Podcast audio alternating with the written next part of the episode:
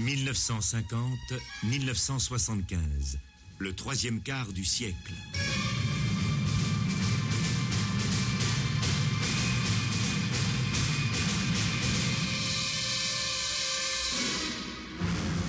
Une production de la communauté radiophonique des programmes de langue française. RTB Belgique, RTSR Suisse, SRC Canada, SRF France.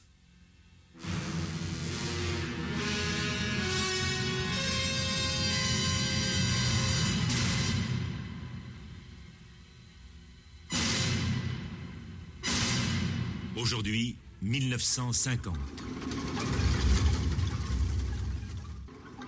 Samson et Dalila de Cécile Bedwin.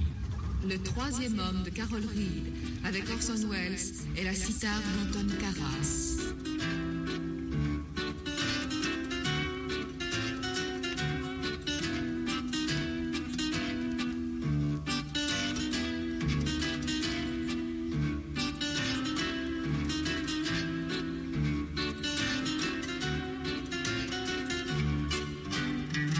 Sunset Boulevard de Billy Wilder avec Gloria Swanson et Eric Von Stroheim. Asphalt Jungle de John Huston. All About Eve de Joseph Mankiewicz. Réamer de Giuseppe De Santis. Macbeth d'Orson Welles. La Ronde de Max Ophuls.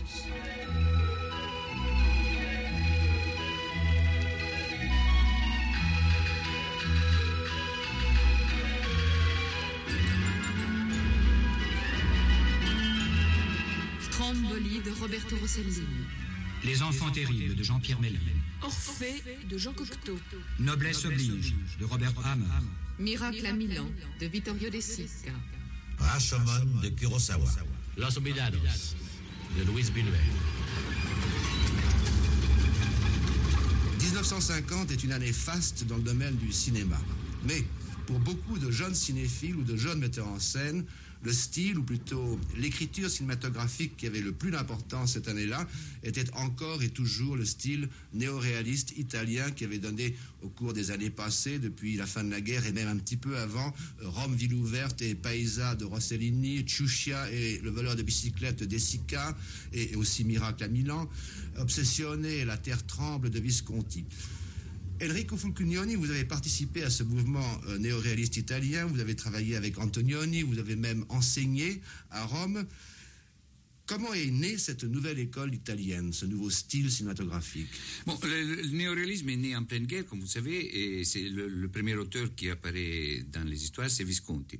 Euh, Son film Ossession, qui a été tourné en 42, contient déjà les éléments essentiels de l'écriture néoréaliste au cinéma, c'est-à-dire le refus de tout ce qui faisait le charme du cinéma muet, la surimpression, le reflet, les déformations, les images pensées, etc. Le tournage en décor réel, le découpage souple, le dialogue souvent improvisé, le, le, recours aux acteurs non professionnels qui tiennent souvent des rôles se rapprochant de leur propre existence. Voilà tous les éléments qui composent à peu près euh, l'écriture néoréaliste. Mais là, euh, il y a eu un tournant en 1950, c'est-à-dire que je crois que l'école néoréaliste italienne s'est scindée en deux parties. Oui, c'est justement en 1950 qui est l'année au cours de laquelle le néoréalisme, c'est-à-dire la plus importante des tendances du cinéma mondial de l'après-guerre, s'est séparé en deux branches bien précises. La branche marxiste et, la branche chrétienne. Euh, les chemins divergent, les oppositions commencent à se manifester. Le cinéma social sera, dans cette année, à partir de cette année, très vite écartelé entre la gauche et la droite, l'unité est rompue, et l'on assiste alors à, un, à, une triple évolution. Euh, avant tout, les grands thèmes, c'est-à-dire la question agraire, la question du sous-emploi, qui était le sujet des voleurs de bicyclettes, qui étaient les, les questions de la terre à trême, etc., cèdent la place à des thèmes moins explosifs, tels que la, la vie de la classe moyenne ou le désir d'évasion des provinciaux, pensez à Féline, etc. Un autre point, c'est le constat et précis du néoréalisme qui eh, donne lieu à un pittoresque qui est fait de clins d'œil et de populisme un peu d'opérette. Par exemple, le, oui. le, célèbre peint Amour et fantaisie de Lollobrigida, qui, qui, se rapporte à la comédie de l'art et qui finalement dérive un peu dans, dans, dans, le pittoresque, dans la pantalonnade, ce qui avait été l'intérêt sérieux pour la campagne, pour les gens de la campagne des, des néoréalistes. Par exemple, de Lizzani, euh, par, exemple de De Santis.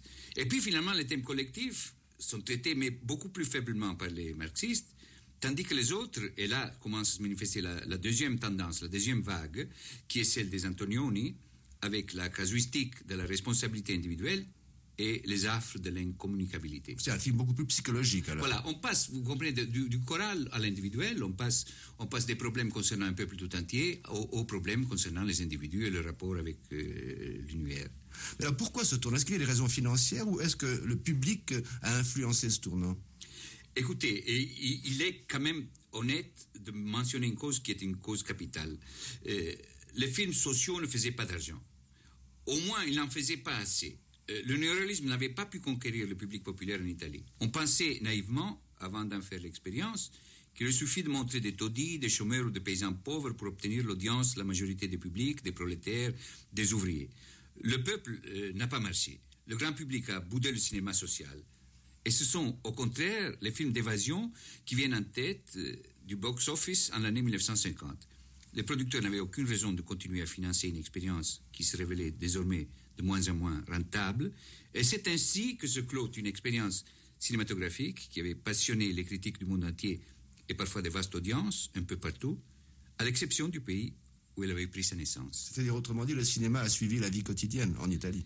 Oui, elle a suivi la vie quotidienne et évidemment les circonstances politiques qui faisaient que euh, l'Église avait une emprise plus grande, que finalement les partis de gauche étaient un peu mis à l'écart par la montée de la démocratie chrétienne et, et finalement la situation financière était beaucoup moins brillante que ce qui avait été au début.